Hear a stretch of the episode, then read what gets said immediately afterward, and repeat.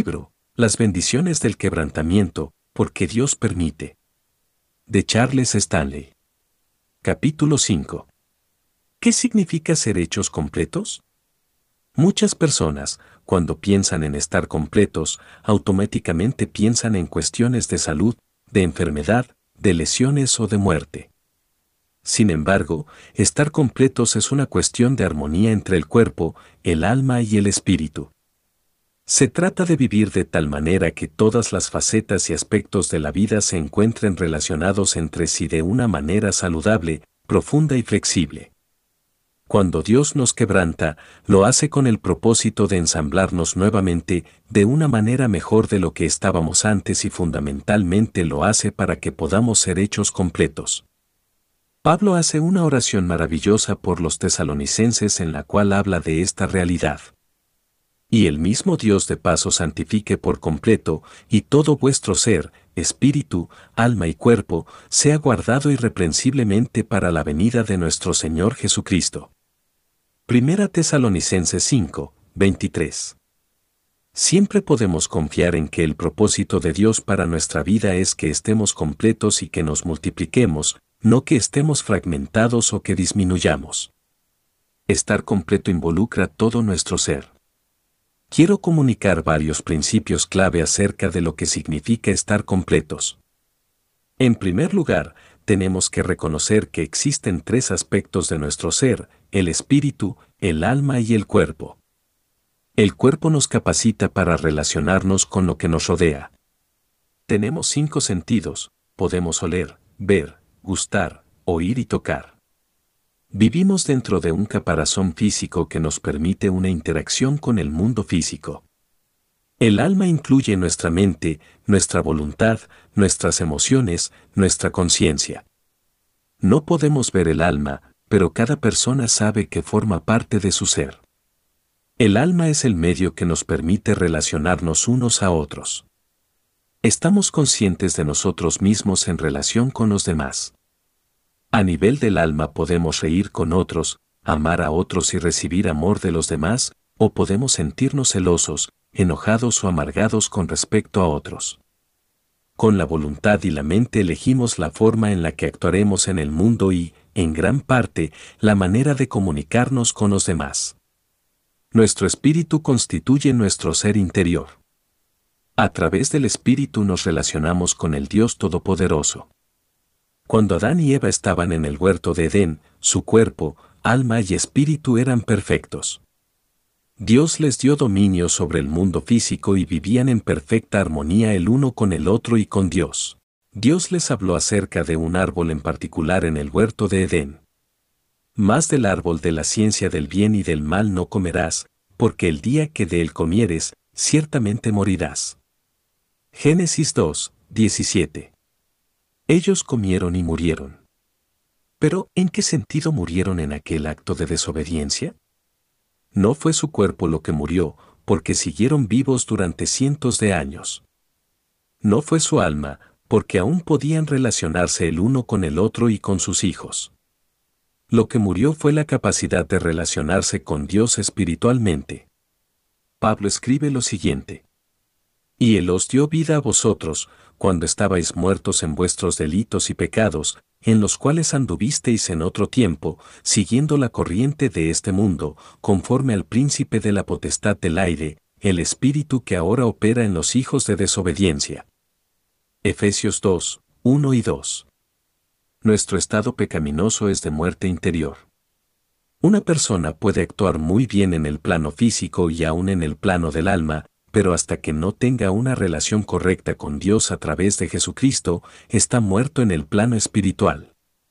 Solo alguien que cree en Jesucristo posee el potencial para ser una persona completa porque a menos que el espíritu cobre vida en Cristo, la parte espiritual interior de la persona está desfasada con respecto al resto de su ser. No podemos estar completos con solo un buen cuerpo y buenas relaciones con el mundo físico o con el alma en buen estado, disfrutando de buenas relaciones con otras personas.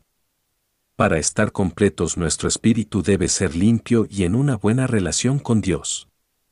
La Biblia dice que cuando recibimos a Jesucristo como nuestro Salvador personal, el Espíritu Santo viene a morar en nosotros. Este Espíritu de Dios permite que nuestro espíritu esté unido al Espíritu Divino. Nuestro espíritu llega a tener vida, porque Él es vida. Cuando el Espíritu Santo mora en nosotros, adquirimos una sensibilidad hacia Dios, una conciencia de Él y una relación viva con Él. Esta relación nos permite hablar con Él y le permite a Él hablar con nosotros. Estamos abiertos de manera nueva a comprender la palabra de Dios y a percibir la guía del Espíritu Santo. También nos volvemos más sensibles al pecado y al poder del Espíritu Santo para redarguirnos. Nuestro espíritu ha nacido de nuevo, y tenemos una nueva vida espiritual. He aquí el problema. El mundo no creyente no sabe nada acerca de la vida espiritual divina. Ellos piensan que son espirituales cuando observan ciertos ritos espirituales o cuando entran en el campo de la metafísica, pero esto no es espiritualidad divina. Cualquier espiritualidad que esté separada del Espíritu Santo tiene sus raíces en el mal. Sin embargo, el mundo incrédulo no se interesa en las cosas espirituales. La filosofía del mundo es la siguiente, si se ve bien, haz lo tuyo. Si es agradable al tacto, tócalo. Si huele bien, tómalo. Si tiene buen sabor, come mucho. Si suena bien, sigue escuchando. El mundo vive de acuerdo con sus sentidos y apetitos. Todos tenemos apetitos. Nos agrada la belleza, nos gusta mirarla y experimentarla. Nos gustan la comida, el agua y el sexo. También tenemos apetitos relacionados con el alma, necesitamos amor, tenemos el deseo de crecer y el anhelo de aprender.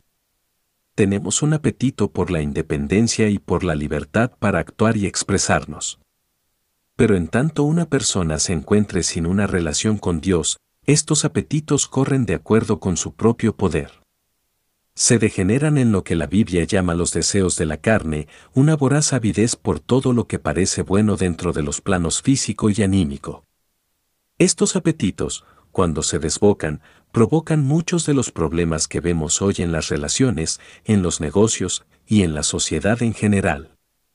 El creyente en quien mora el Espíritu Santo posee un nuevo sistema de control en su ser. El Espíritu Santo pone bajo la dirección del Espíritu todos los apetitos, deseos e impulsos de la carne y del alma. Se restablece el orden divino en el cual fuimos creados, el Espíritu está sobre el alma y sobre el cuerpo. Cuando esto sucede podemos estar completos. Por lo tanto, la rebelión que nos impide estar completos es una rebelión del espíritu. Las cosas que se levantan como obstáculos para que nuestro ser esté completo son en definitiva cosas que se encuentran en el espíritu, entre ellas, falta de confianza, orgullo, codicia, enojo, odio, amargura y temor. Para que el Señor nos pueda hacer completos, él debe tratar con las áreas de la vida que nos impiden ser completos. Estas se encuentran en el meollo de lo que nos separa de la plenitud que Dios desea para nosotros. Estar completo es más que una cuestión superficial. El problema que tienen muchas personas es que no ven los principios espirituales involucrados en las diversas situaciones y circunstancias con las que se encuentran diariamente. A pesar de que han nacido de nuevo en su espíritu, continúan viviendo, por la fuerza del hábito y también por la fuerza de la voluntad, de acuerdo con los modelos. Ven las cosas solo en forma superficial y responden a la vida superficialmente. Cuando comenzamos a ver la vida en la forma en que Dios la ve, descubrimos que la vida tiene una corriente espiritual debajo de la superficie que siempre está fluyendo. Todo lo relativo a la vida fluye de la dimensión espiritual. Nuestros deseos, ideas y emociones están motivados por el espíritu y fluyen a través del alma para expresarse finalmente en el cuerpo. Cada acto de relación con otras personas, lo que decimos, lo que hacemos, a quien vemos y por qué lo decimos, lo hacemos o lo vemos, tiene una dimensión y un propósito espiritual. En realidad, todo lo que hacemos en el plano físico, mental o emocional tiene un componente espiritual. Cuando consideramos nuestro quebrantamiento nuestra tendencia natural es mirar solo en la superficie. Nuestra sociedad utiliza diferentes formas de la palabra quebrantar para describir el quebrantamiento a un nivel circunstancial o de relación.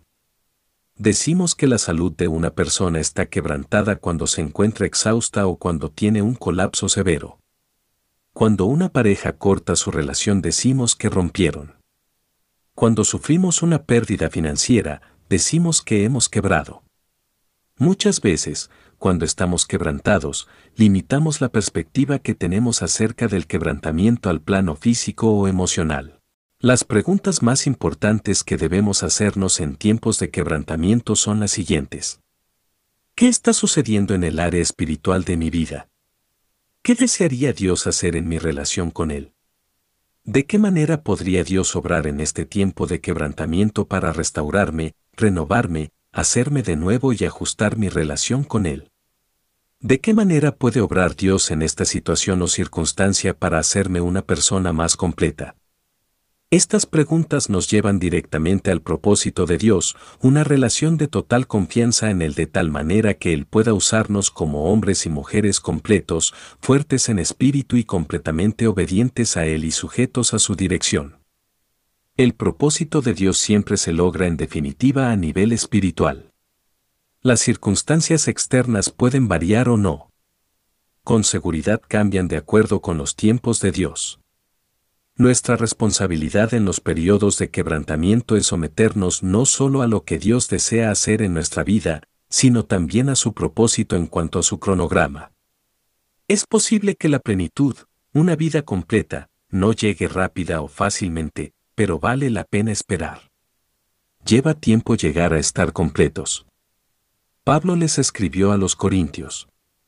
Por tanto, no desmayamos, antes aunque este nuestro hombre exterior se va desgastando, el interior no obstante se renueva de día en día. Porque esta leve tribulación momentánea produce en nosotros un cada vez más excelente y eterno peso de gloria. 2 Corintios 4, 16 al 18. Cuando nos encontramos quebrantados, debemos tener mucho cuidado de no hacer el intento de determinar de antemano ni la metodología divina ni el tiempo dispuesto para nuestra recuperación. Dios nos revelará su plan y su propósito paso a paso. Es poco probable que Él nos dé una visión del plan total que tiene para nosotros. Hemos sido llamados a confiar en el día tras día. He visto suceder esto muchas veces cuando las personas se encuentran luchando con una enfermedad terminal. Su cuerpo externo literalmente parece consumirse y, sin embargo, si están dispuestos a volverse a Dios y a someterse completamente a Él, teniéndole confianza en lo que respecta a su vida, comienzan a desarrollar una belleza interior y una fortaleza espiritual que eclipsa en gran manera lo que está sucediendo en el plano físico. Algunas veces su cuerpo recibe sanidad física, otras veces no, pero lo más importante para la eternidad es que sean sanados en su espíritu.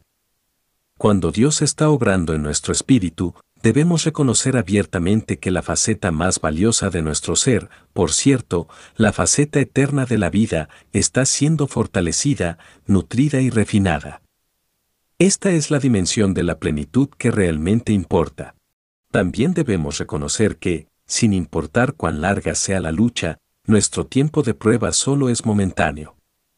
Aun cuando tengamos una aflicción o atravesemos un tiempo de quebrantamiento que dure años o aún décadas, ¿qué es eso comparado con la eternidad? No es posible hacer ningún cálculo matemático entre el tiempo finito y lo infinito. Es sabio mantener la perspectiva, lo que estamos experimentando en circunstancias y situaciones externas un día va a cambiar.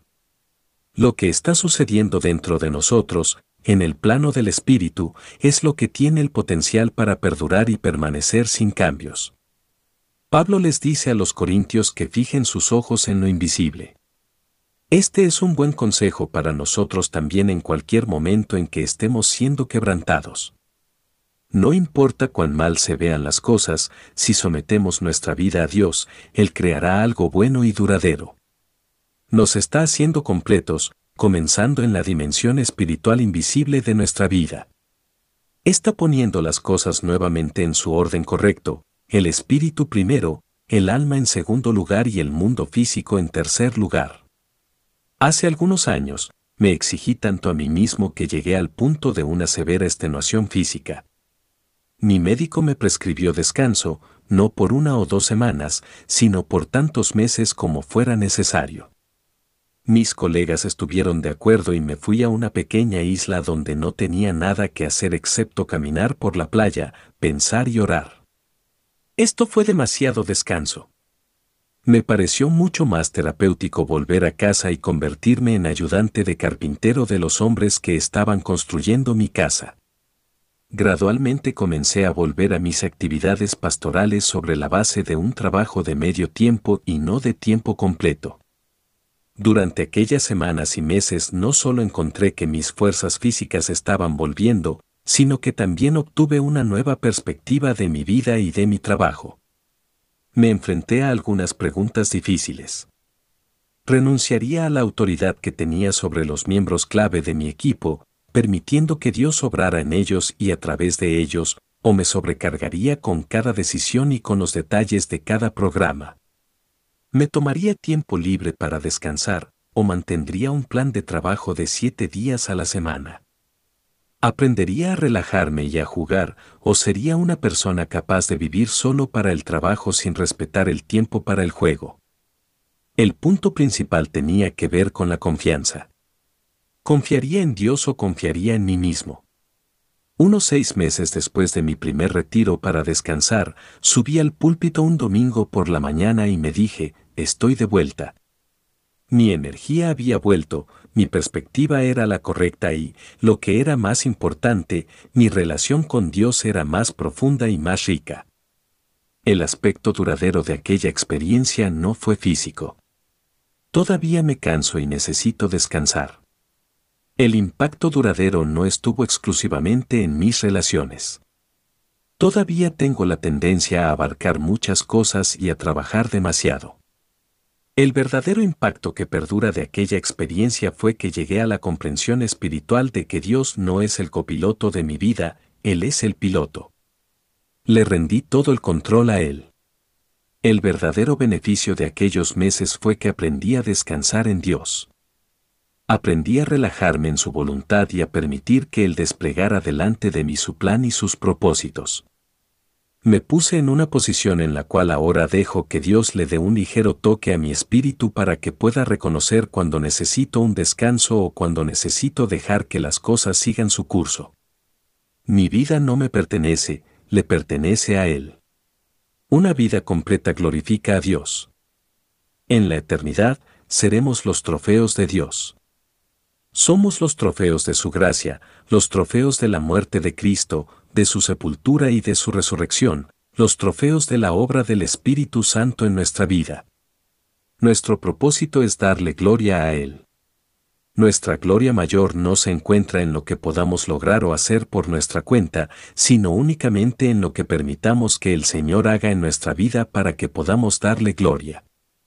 Nunca podremos conocer una satisfacción mayor ni podremos recibir una recompensa mayor que rendir nuestra corona a sus pies y presentarnos ante Él como una obra en la cual no hay vergüenza, falta, falla u oscuridad. Con mucha frecuencia perdemos de vista el hecho de que esta vida es la preparación para la que está por venir. En esta vida vamos a la escuela. El proceso es de aprendizaje, crecimiento y desarrollo. Es un proceso de transformación. Y cuando nos rendimos a los propósitos de Dios, el proceso es de transformación para que lleguemos a estar completos. Cuando con el tiempo mi voluntad se encuentra domada, quebrada totalmente, entonces mi corazón, mi alma, mi mente, mi cuerpo, mi espíritu y todo le pertenecen a Él. Cuando esto sucede, mi vida se encuentra total y completamente bajo su responsabilidad le pertenezco para hacer lo que a él le agrade. Y entonces, amigo mío, es cuando realmente comienza la emoción de vivir.